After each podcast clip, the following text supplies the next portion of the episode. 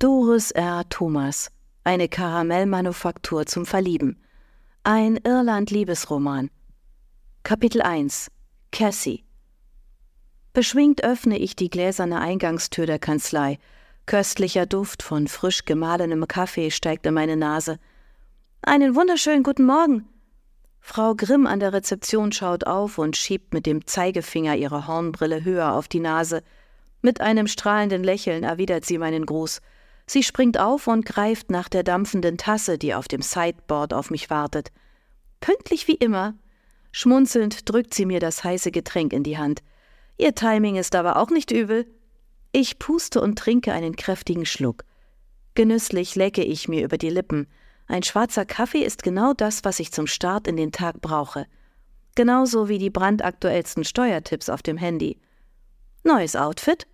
Sie deutet erst auf meinen weinroten Trenchcoat, dann auf die gleichfarbigen High Heels und nickt anerkennend. Steht Ihnen? Danke, antworte ich lächelnd und gehe in Richtung meines Büros.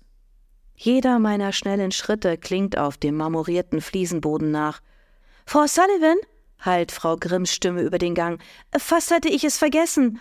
Ich mache auf dem Absatz kehrt und hebe die Augenbrauen. Ihr 11.15 Uhr Termin hat sich schon für 8.30 Uhr angekündigt. Ich hoffe, das ist in Ordnung? Ich stocke kurz. Ja, danke, antworte ich, obwohl sich in meinem Magen ein Grummeln bemerkbar macht. Wie oft habe ich Frau Grimm gebeten, Termine nicht ohne Rücksprache mit mir zu verschieben, und hierbei handelt es sich ausgerechnet um den Besuch von Ingo Müller-Engelhardt. Dieser Kerl ist ein harter Brocken. Jetzt bleibt mir maximal eine halbe Stunde, um mir nochmal das neueste Urteil des Bundesfinanzhofs zum Thema Auslandsgeschäfte durchzulesen, mit dem ich mich zu meinem Glück bereits gestern eingehend beschäftigt hatte. Darin geht es nämlich genau um das, was Ingo Müller-Engelhardt vorhat. Dubiose Geschäfte mit einer ihm nicht mal persönlich bekannten Firma in Indien. Vor meiner Bürotür mache ich Halt. Cassie Sullivan, Steuerberaterin, steht auf dem Türschild. Mann, war ich stolz, als ich den in Plexiglas eingefassten Schriftzug vor knapp sieben Jahren zum ersten Mal las. Es ist, als wäre es eine Ewigkeit her. Wer wohl in dieses Büro einzieht, wenn ich hier weg bin?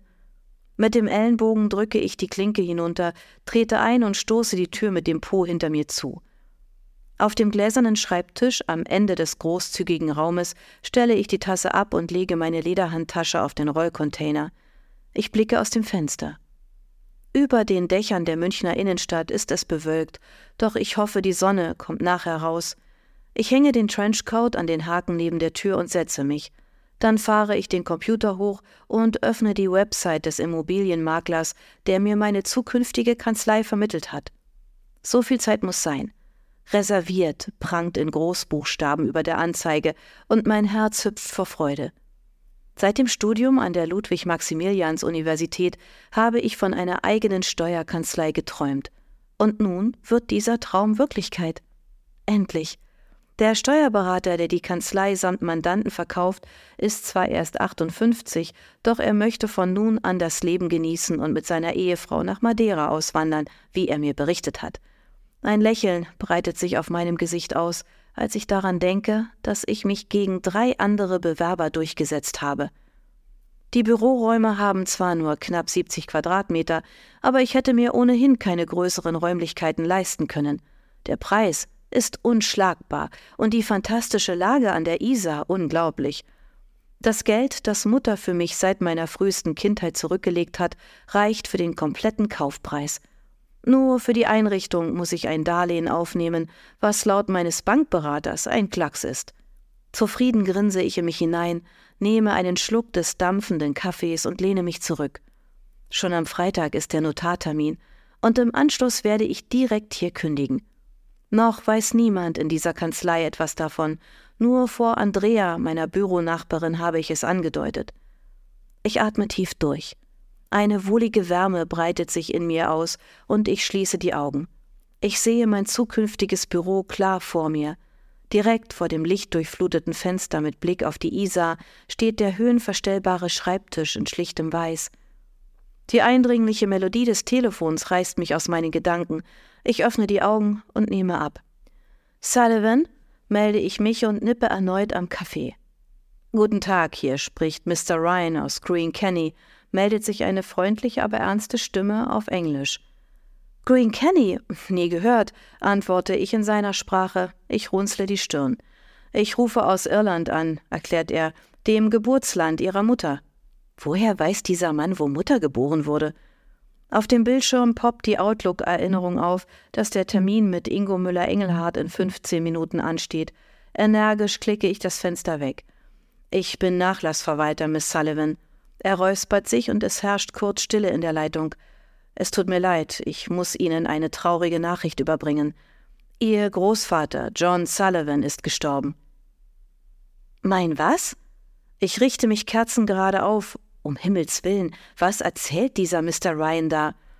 Ihr Großvater, der Vater ihrer Mutter. Meine Großeltern sind seit langem tot. Das muss ein Missverständnis sein. Es kann gar nicht anders sein. Außerdem hieß mein Großvater nicht John. Oder doch? Verdammt, ich erinnere mich nicht. Sind Sie nicht Miss Cassie Sullivan? Doch, doch, die bin ich, stottere ich auch wenn ich mir nach wie vor sicher bin, dass das alles ein großer Irrtum sein muss, ist dieser Anruf dermaßen kurios, dass ich zunehmend nervöser werde. Angespannt trommle ich mit den Fingern auf die Schreibtischplatte. Dann handelt es sich definitiv um ihren Großvater, bleibt er beharrlich bei seiner Aussage. Ihre Mutter hieß Maggie? Er hat recht, doch ich kann und will ihm nicht glauben. Hören Sie, Mr setze ich an, umwickle mit dem Finger eine meiner Locken und presse den Telefonhörer an die Ohrmuschel. Ryan. Hören Sie, Mr. Ryan, hier muss sich jemand einen üblen Scherz erlaubt haben. Warum habe ich das nicht auf Anhieb durchschaut? Erleichtert über meinen Geistesblitz atme ich auf und blicke durch das bodentiefe Fenster zu den beiden Türmen der Frauenkirche hinüber. Die Sonne lugt zwischen den Wolken hervor, und ich warte darauf, dass Mr. Ryan das Missverständnis aufklärt Bestimmt lacht er gleich lauthals los und erzählt mir, dass er gar kein Nachlassverwalter ist und alles ein großer Spaß von wem auch immer ist. Ich scherze nicht, Miss Sullivan. Die Aktenlage täuscht uns nicht. Er betont mit seiner durchdringenden Stimme jedes Wort, als wäre ich schwerhörig. Ihr Großvater ist gestorben, daran besteht kein Zweifel. Er hat Sie namentlich in seinem Testament erwähnt. Mr. Ryan nennt wie zum Beweis mein Geburtsdatum und das von Mutter. Okay, er scheint es tatsächlich ernst zu meinen. Ich halte die Luft an. Dieser Mann behauptet also wahrhaftig, dass mein bis dato unbekannter Großvater tot ist. Hitze steigt in mir auf. Kurzerhand greife ich nach einem Notizblock und wedle damit hektisch vor dem Gesicht herum. Ich fasse es nicht. Habe ich eben dazu tendiert, Mr. Ryans Anruf ins Lächerliche zu ziehen, rast mein Herz nun im Galopp, und vor mir türmt sich ein Berg von Fragen auf. Ich schlucke. Ist mein Großvater nicht gestorben, als Mutter im Teenageralter war, wie sie mir erzählt hat? Warum hat sie. Warum. Bestimmt hat sie nicht gewusst, dass er noch am Leben war. So muss es sein. Niemals hätte sie mich belogen. War. Was ist mit meiner Großmutter? stammle ich. Sie ist schon viele Jahre vor ihrem Großvater gestorben. Genau das erzählte Mutter mir auch. Woher haben Sie überhaupt meine Telefonnummer? Der Name Cassie Sullivan ist in Deutschland nicht allzu oft vertreten. Damit hatte er zweifellos recht. Es klopft an der Tür und meine Sekretärin steckt den Kopf herein. Ihr Termin ist da, flüstert sie. Meine Armbanduhr zeigt zehn nach acht. Ich verdrehe die Augen und deute auf den Hörer.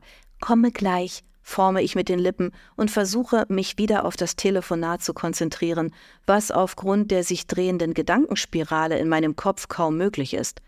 Ich klemme den Telefonhörer zwischen Ohr und Kinn und greife nach Mutters Fotografie, die in einem schwarzen Rahmen auf dem Schreibtisch steht. Wie gern würde ich sie fragen, ob sie diese Nachricht genauso wie mich überraschen würde. Liebevoll streiche ich über ihre Wangen, die sich hinter dem Glas unangenehm kühl anfühlen. Dabei rutscht mir der Notizblock aus der anderen Hand und segelt auf das Parkett. Miss Sullivan? Hallo? Sind Sie noch am Apparat? Ich schiebe die Unsicherheit, die meinen ganzen Körper einzunehmen scheint, energisch beiseite.